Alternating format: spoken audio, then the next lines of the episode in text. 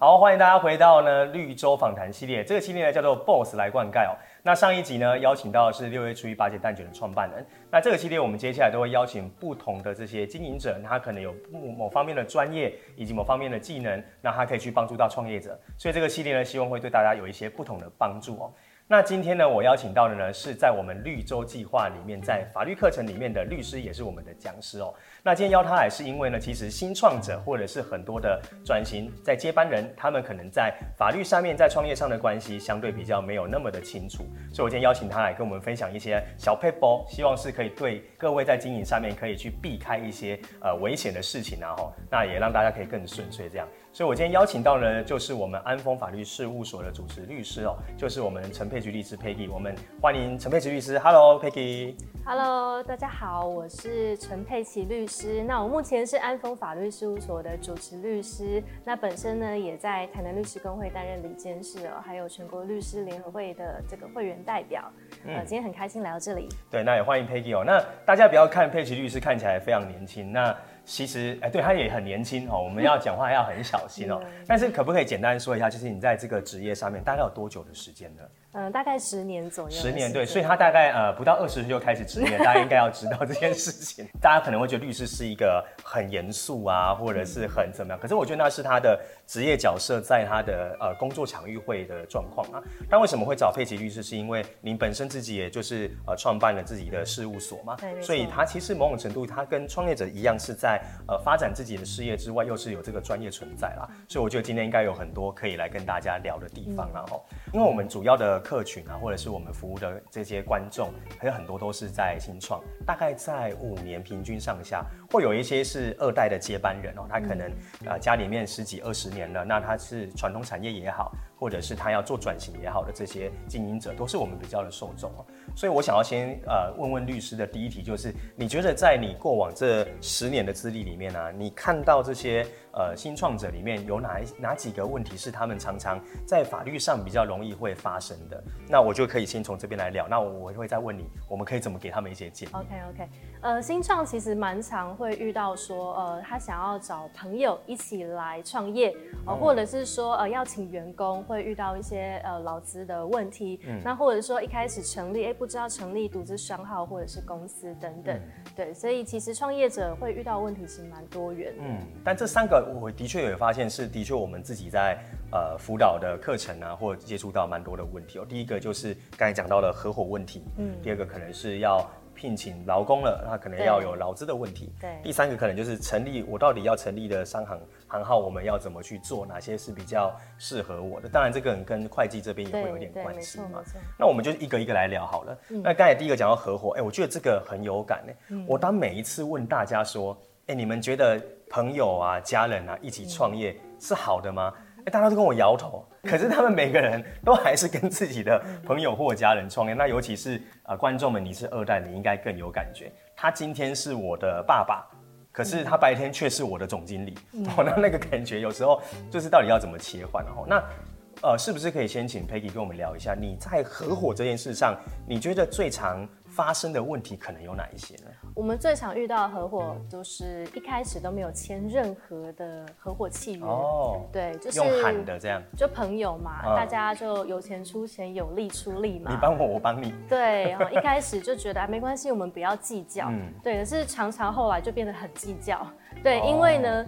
呃，公司有赚钱的时候，会吵的就是到底谁分得多，谁分的少。嗯、那我这么努力，我这么辛苦，为什么我只得到这么一点点？嗯、那亏钱的时候呢，又更麻烦了。亏钱的时候会说，那谁要去弥补这个亏损？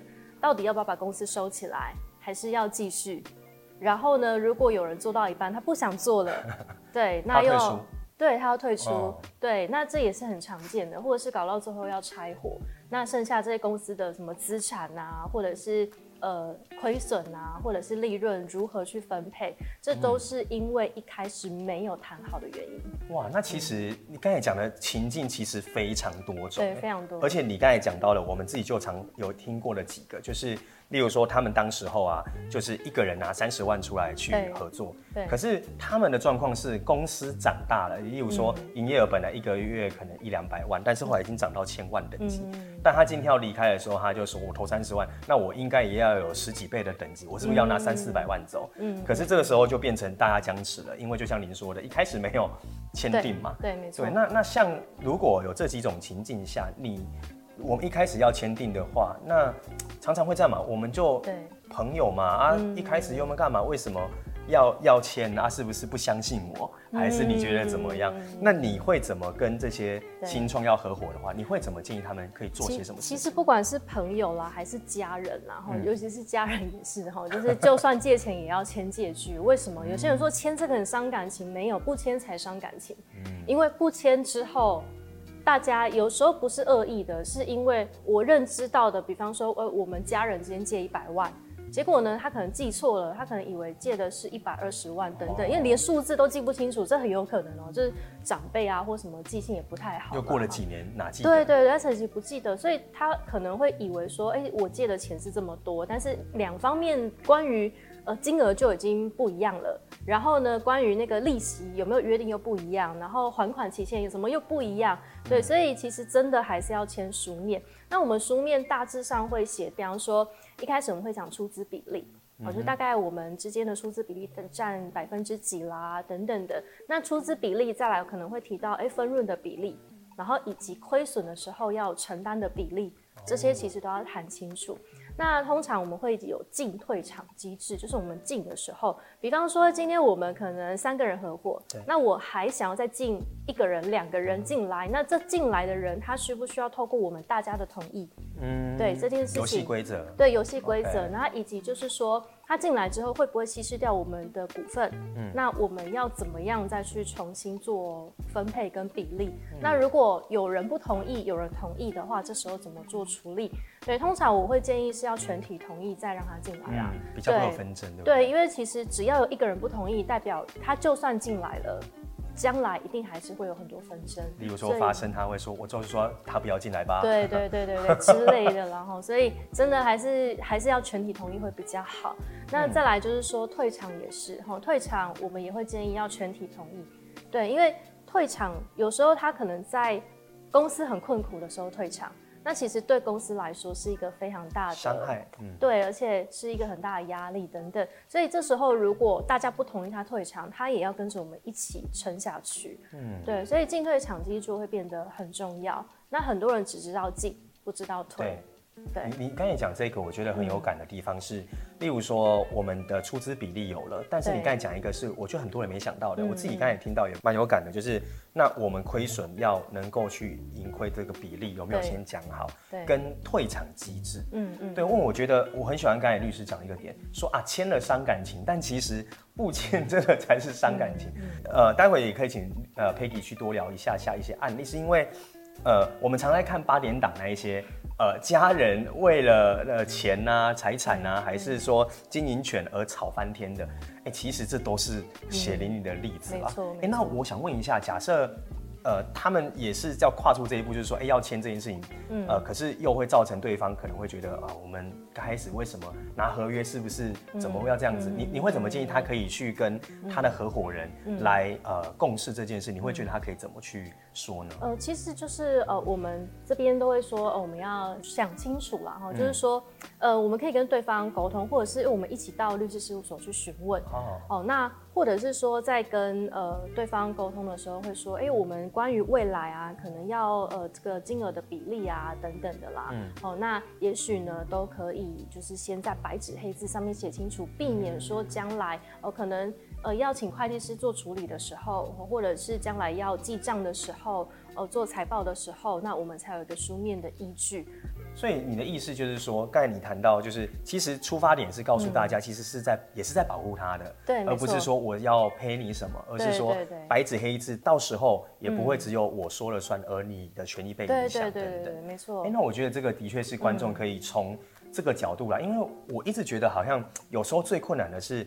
陌生人或者是朋友，也许好一点点。嗯、家人我觉得是最难的。哦，对。对，就是他说阿金玛西安娜起够大哟，哦阿伯我我你爸呢，哦这一类的。对。所以家人其实也是会用这样的形式是可以去谈的。那你有没有遇过什么？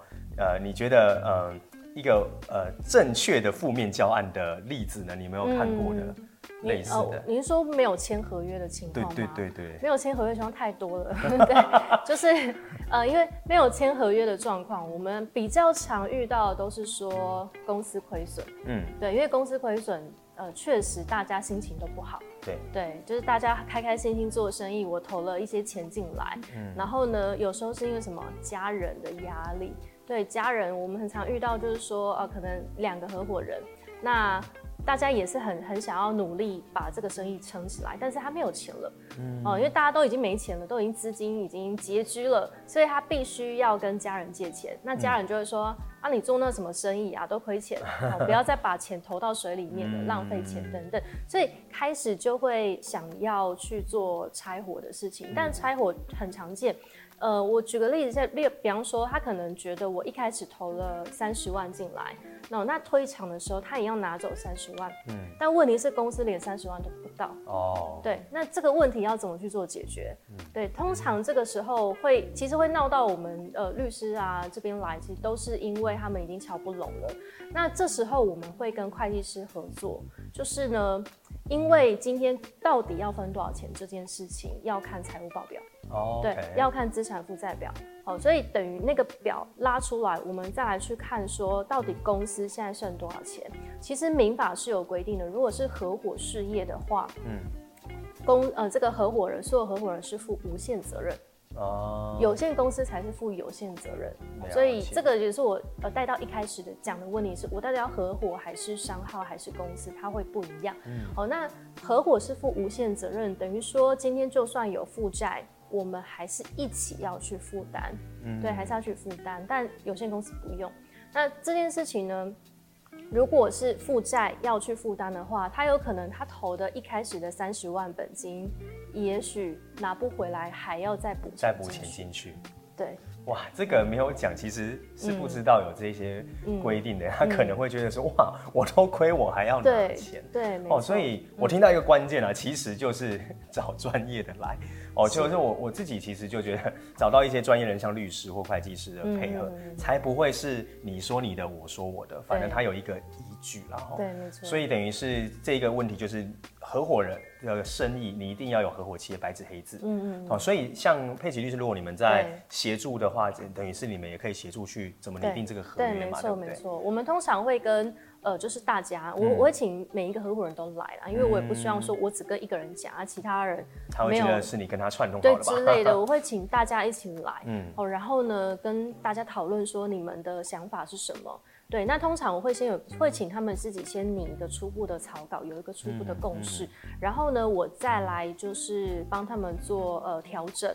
然后修正成法律上的用语，对，那我会非常建议尽量不要只找网络上的范本，对，没错，对，因为网络上的范本它不是不好，是它不一定适用在每一个人身上，对，每一个企业都不一样，嗯、对，所以呃，它会有不同的面向跟不同的情况，我都会建议是量身定做的合约会是比较保障的。嗯哇，那第一题其实光第一个问题我们就很有感受，就是的确是你们可以如果有合伙的伙伴们，或你未来要合伙，这个是你可以透过刚才律师所谈的去检视一下。那如果呃真的有需求的话，真的要找专业的了。嗯，那我们来聊聊第二个，就刚才讲到了，就是所谓的。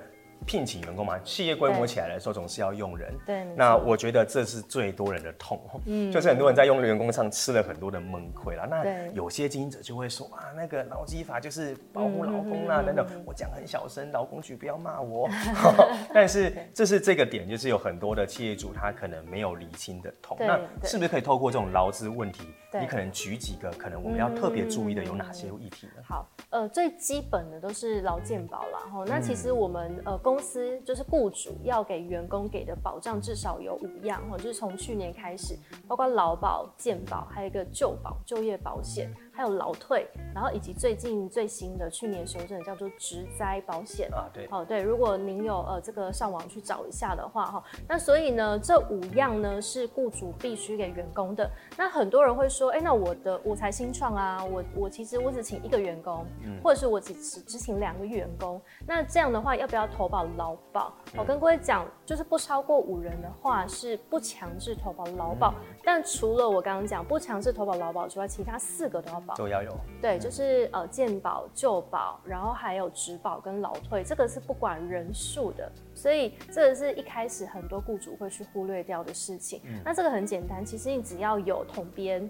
那就可以去劳工局去填那个呃四合一或是五合一的表格，嗯、它就可以成立一个单位。对，现在其实网络可以直接下载、嗯，也可以。对对对，劳工局的网站都有。嗯、所以这是第一个，嗯、就是你有这要保险的这五件事情，五人以下，然后至少劳保没有，但是其他四个还是要。对，没错没错。OK，这是第一个。嗯、那第二个，在劳资上，我们在聘用员工上还会遇到哪些问题？呃，像我我我最近蛮常遇到的是就业歧视的问题。好、哦，这个议题我真的觉得很有意思。就业歧视哈，其实呃，我发现很多那个劳工蟑螂，他会挑小公司，嗯、就是新创，嗯，然后或者是早餐店，就大家听过早餐店蟑螂这种的，嗯、对，就是他就。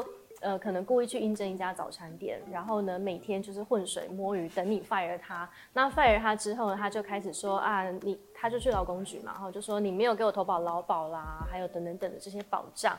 那以及呢，就是说呃，你不合法解雇。嗯，对，因为解雇它是必须要符合解雇最后手段性原则。就我最常举的例子，就是我们大家都念过国中、高中嘛。哦，如果今天我不小心在学校犯了错，学校也不会直接给我退学啊，他会给我记警告、记小过、记大过，累积到一定之后才会退学。所以同样道理，各位雇主也要留意，就是呃，劳工他不能他犯一次错就 fire 他，必须要累积一定的这个。呃，比方说祭点哦，或是警告，检核的一些标准。对，所以我会建议雇主其实要有一个考核标准。哦，对，就是这个很多新创都没有哎。对对，就是就算只有一个员工也是。哦，所以如果我今天没有这些证明，然后我就把它开了，嗯，结果他去劳工局检举发我是成立的。对，因为因为像我我举个例子哦，比方说我们有曾经有个呃客户，他们也是做小店，嗯、哦，那小店就是觉得说，呃，他们是做服务业的，那他就觉得说，哎，这个员工他请了一个新的工读生，那每天就是态度不好，然后客人也有反映说他态度不好，哦、但态度不好这件事情太主观，有点空泛。对，可是很多雇主都都用这种理由，都说他态度不好，嗯，所以我 fire 他。他工作态度不佳，那到底不佳在什么地方？你可以具体，比方说，呃，你希望他达到，例如说，假设是服饰业好了，或者是呃这种服务业性质的专柜小姐等等，你可以要求他说，哎、欸，今天客人来有什么 SOP？哦，那给他定出来。如果他没有符合这个 SOP，或者是他没有符合那个应对机制，或者是他被客户投诉几次等等的这一些，他可以比较具体的标准要列出来。对对对，把它列出来。这个这个没有办法，就是说，因为现在劳劳基法是保护劳工比较多，所以各位雇主也是要自保啦。就是说这些都要记录。那很多劳工他也会录音录影存证。对，所以各位也是尽量店内有监视器啦，或者什么的啦，跟老公之间的一些记录，我觉得都要保留好。嗯、那我们常遇到的，这是刚刚讲的不合法解雇。那我刚刚讲的就业，其实是说。我举个例子，比方说，雇主他请了一个工读生，他也觉得他态度不好了，然后所以就 fire 他了。对，那到底大家是多态度不好？对，这真的很主观。然后这个呃员工呢，他被 fire 掉之后，当天他就跟打电话回来跟那个雇主讲说，他怀孕了。好、哦，那他就说，你怎么可以因为我怀孕而 fire 我呢？哇，就声泪俱下这样子。对，所以所以这雇主他就。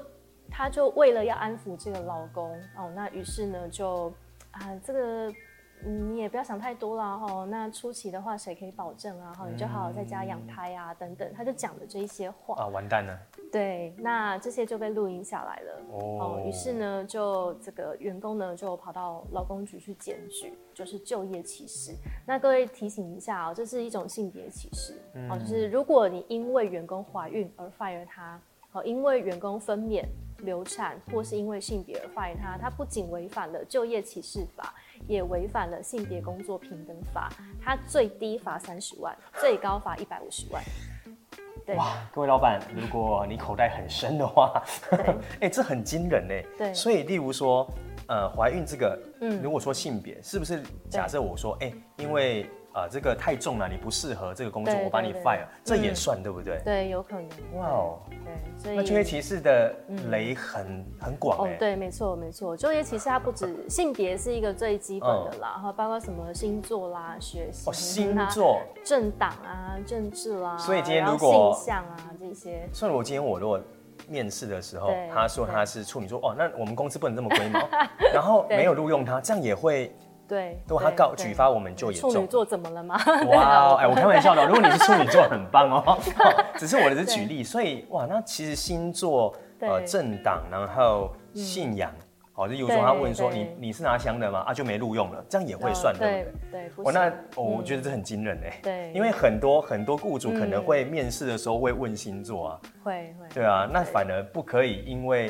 这个的感觉让他抓住这个点去启发你。对，没错，没错。哇，那你刚才讲这两点，我觉得观众你这样学起来，第一个是 刚才讲到的，就是他今天如果呃会录音嘛，然后他可能会。用另外一个形式，你自己也要自保。然后第二个就是就业歧视这件事情。对对对，就业歧视很很多种，大概十几种。嗯，对，就是因为什么样的原因？哦，那你不可以因为这些原因，比方说外貌啊，嗯，对，或者是等等年纪，对，也是对，不能因为这些原因而歧视。那如果呢，你想要学到更多啊，我们在绿洲里面佩奇的呃律师的课程，其实有把这十几项都列出来，然后我们也会去进行讨论。没错，其实我第一次那时候听到，我有点 shock，因为我曾经自己在应聘的时候，嗯。我那时候做了一个很不好的示范，因为那时候是女女孩子来应聘，我就问她说：“哎，那你现在感情状况稳定吗？”哦，我那时候一聊完这件问题，我想死定了，我怎么会问这个？但其实我的用意只是因为，哦，如果她的感情状况稳定，我会觉得她比较有办法投入在工作上。可是这个其实都很危险，对，这很危险。因为她如果到时候有上面，她说：“哎，因为她觉得我现在有男朋友，然后所以她觉得我不适用，哇，那我就完蛋了。”所以后来上完佩奇律师的课程，我自己就会在应聘上，我会特别的小。心呐，因为有时候他可能说者无意，但听者有意的时候，真的是跳到黄河也洗不清。对，因为也许这是他的痛，你问到了，然后他说：“你怎么可以刺伤我？”他可能最近刚分手或什么，你这样这样子，对，他会他会很难过。勾起他的一个，他说：“我我我现在失恋怎么了吗？”这样子，对，或者是问婚姻状态啊，他可能他有时候真的刚好婚姻现在触礁，有一些情况他就不好不不想说，对，那你又硬要问，所以我们其实要把。可以建议这些创业者把焦点放在可能职能跟他的经历上面，反正才是最。对，没错，没错，对，问专业的部分是不会有问题的啦。所以其实你在呃法律上面呢，要求到了这些保障，第一个这一定得有，哦，这是没有疑虑的啦。对，哦，也不要去想要铤而走险，其实都很危险。没错。然后第二个就是刚才讲的，就是呃你的那个就业歧视这件事情。对。光最低三十万就，嗯，我觉得中小企业三十万不得了。没错。这是前几年才修正的。我那一件，那时候法官也觉得说，你们要不要去申请大法官解释？Oh, 对，他觉得三十万太高，因为我们那那个小店资本额才几万块。对，三十万这店就倒了啦。嗯，对啊，因为他资本额也没那么高，真的太可怕了。但没办法，那个罚款就是这样。因为有一些他的那个小规模，他的营业额一个月都没三十万呢。对对啊，没错。然后他也许又是一线工作者，他很忙，他真的没时间去处理这些，结果却被拿来当做要去被攻防的一个要害。所以我觉得这些啊中小微型企业，因为台湾其实有七十几万的十人以内的中小微型企业。对。那你们其实，在这一段里面，你就要开始去。做好防范啊，嗯、我觉得预防真的胜于治疗。对，但是如果真的想要知道怎么办，我觉得有一个专业的律师还是非常重要。哎、嗯欸，那我想要接着呃往下问，就是这些呃里面会遇到这个叫做我们可以先访的问题。对，那有没有一些是呃佩奇律师，你觉得创新创者们会有哪一些的思维？或哪些想法，就可能不小心会踩到一些地雷。你就有没有哪些是你比较常看到的？我们最常看到是合约问题。对，就是说，呃，很多因为难免啊，你要跟别人做生意，是势必是要这样签合约嘛。对，但是合约这件事情，大部分的人然后可能都是去网络上就是 download 的，对，当简单的范本。对，但是其实那个都不足以应付。而且我还有听过一个很瞎的，就是他是加盟体系，他会要自己出来开自己的品牌，对，他就把他加盟体系的合约改，只是把 title 改自己，哦、那全部完全那可能甲方乙方都颠倒了。对，对啊，所以像这种都是很危险的，对不对？对，就是等于说，呃，可能自己不是很理解文字的内容，就这样子去改，其实危险是非常高的。嗯，对啊。那还有我们就是看过，可能很多呃创业者，他可能也许接到大公司的大订单，他觉得哎、非常开心，但是呢，其实大公司他们这个有。法务团队嘛，所以他们定的合约很多东西都是，也许是相对不公平的条款。嗯、对，那对小公司来说，可能是一个很沉重的负担。对，很多人很开心接到大公司的大订单，但是他最后可能拿不到那笔钱。哦，对这有这蛮常见的。对，因为条件可能不不够不对等。对，或者是说，呃，大公司会说，哎，你们这个需求不 OK，不符合我们的品质，我们要求的是要多高多高的品质等等的。对，或者是因为呃，可能你的一一天的 delay 迟延，然后就可以算好几趴的违约金。哇哦，对，都有可能。对，所以其实不容易。那当然，我们小虾米要对抗大金鱼，当然不容易。你只能说去评估，评估看，像我们的客户会就法法律顾问客户，他们如果接到大公司的订单，嗯、可能会把那个合约先给我们看过，啊、那我们会帮他审。哦，那审过之后呢？如果可以跟大公司谈看看能不能修改，嗯、如果不能修改，那我会请就是呃客户是不是直接呃看要不要斟酌，要接还不接，嗯，风险要不要承担？我会告诉他，告诉他们这个法律的风险的存在、啊嗯。我觉得这好重要，因为我自己曾经看过合约，然后我就发现它都是中文，嗯、可是它组在一起的时候，我、嗯、我看不懂他在写什么，嗯，就他会用的很。法律的文字啦，对，那我可能就会抓不到，哎，这个是对，指的是对我有益吗？还是其实是怎么样？相对文言啊，嗯，所以我觉得，呃，可能会透过律师可以去帮忙去协助，这只是超重要，不然有时候，哎，那个你签了给出去就不维护啊。是啊，是啊，对啊，是魔鬼藏在细节里啊。而且通常你要去争的时候，他就会拿出来说，哎，可是我们这里有写。对，然后你就会说啊，没错没错，然后你就没有看。对，这个真的要提醒大家，因为呃，我们民法有有一个大原则，叫做契约自由原则，就是说，今天你的契约爱怎么定就怎么定，都是自由的，只要不违背公序良俗跟强制规定，就是没有叫你去杀人放火等等，都是合法的。哦，对，所以呃，在当法律没有规定的时候，我们一切都是看合约，合约怎么定，我们就是怎么遵守。所以真的要签名要很小心，对，签下去就要负责任了，要非常谨慎。是的，嗯，那说说到这一些刚才的这些问题的总和，嗯、那我觉得其实我我也想要让更多观众知道，因为大型公司会有法务人员呐、啊，对对，但是中小微型企业基本上很难做这件事情，没错没错。那我们就会知道有一个服务器，它叫做法律顾问，对对。对。那我想要也请佩菊律师可以跟我们稍微聊一下，你觉得法律顾问这个角色啊，嗯、它对于一个中小企业来说，它呃的价值以及它的一个角色扮演上来说，嗯、大概会是一个什么样的状况？呃，其实我们法律顾问服务通常包含像我刚才提到的合约的审阅，哦、嗯，然后或者是说像一般的呃法律问题的咨询，嗯，那或甚至有时候要寄存证信函啊、律师函啊、啊这一些的或回复啊等等的这些服务都会包括在内。嗯、对，那像我们最常处理的两个就是法律咨询跟呃契约问题啦。嗯、对，那契约问题就是说，就像。其实我刚刚提到的，如果今天签下一个不公平的条款，他可能到时候被罚的违约金可能是天价。没错，对，可能是天价。但是法律顾问的的费用，它其实没有到那么高。嗯，对，他可能因为呃一点点的法律顾问费用，但是可以省下那个天价的违约金。哦，那还有以及就是说及时的法律咨询，因为。其实说真的，如果当真的遇到法律问题的时候，我遇到太多呃比较传统的企业，他们会说啊，我们又没有要打官司，干嘛要找律师？对，对，这个都是一个比较传统的思维，因为其实不是只有打官司才要找律师，是平常的时候你就可以透过一些法律问题的咨询来去预防，嗯，来去预防。就像我不要等到真的得了癌症才去找医生，对，平常做呃基本的健康检查。哦，然后平常跟呃对医生咨询，哈，那其实有可能有机会可以继续保持健康，嗯，对，他可以避免生病的机会，嗯、对，所以其实法律顾问就就类似这样的一个角色，比较像就是一个保障的概念，对对对，嗯，而且我想特别跟大家也分享，就是因为其实佩奇律师他本身也是我们点石的法律顾问啊，嗯嗯，那我你知道你知道，我觉得这也是很多的。我们的伙伴学员后来也有邀请佩奇律师服务。那最大的差别就是今天呃有一些人要进来闹，或者是他要干嘛，他看到有一个法律顾问证书在那里，哦、他说：“哎呦，这一间有律师保护哦。对”他可能就会稍微收敛一点点。哦，对，因为我们之前也有法顾客户，也他们做餐饮业，然后餐饮业也 蛮常遇到 OK。嗯对，然后就是奥 K 就会跟他讲说，哎，为什么我他吃完了，都吃完了，说你们这个这一道菜怎么那个明太子那么少？这一道菜虾子怎么少两只？对，对，就都吃完了，对，吃完了，然后才讲。然后呃，反正就来来回回，他大概就是要凹说他要退费了，嗯，就是他吃的那一餐都不要算钱啊，就是对，对，大概就这样。那他都会讲说，那如果你们不处理的话，我就投诉到哪里哪里。嗯、对，那来来回回很多次，后来是老板受不了，就来问我说要怎么处理。我说没关系，你就回他一句话，说我们有法律顾问，那您可以投诉到消基会或消保官那里去。